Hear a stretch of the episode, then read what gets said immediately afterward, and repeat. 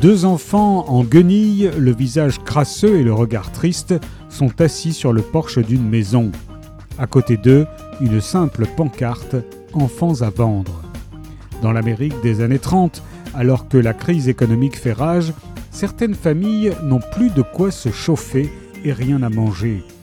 Lorsque le jeune journaliste Ellis Reed découvre cette scène, il prend une photo, un cliché terrible et émouvant qui va lancer sa carrière.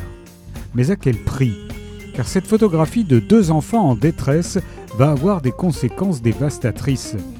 Rongé par la culpabilité, Ellis revient au même endroit quelques semaines plus tard, mais la maison est vide, les enfants ont été vendus. Le journaliste décide alors de tout faire pour retrouver leurs traces et, si c'est encore possible, réparer ses erreurs.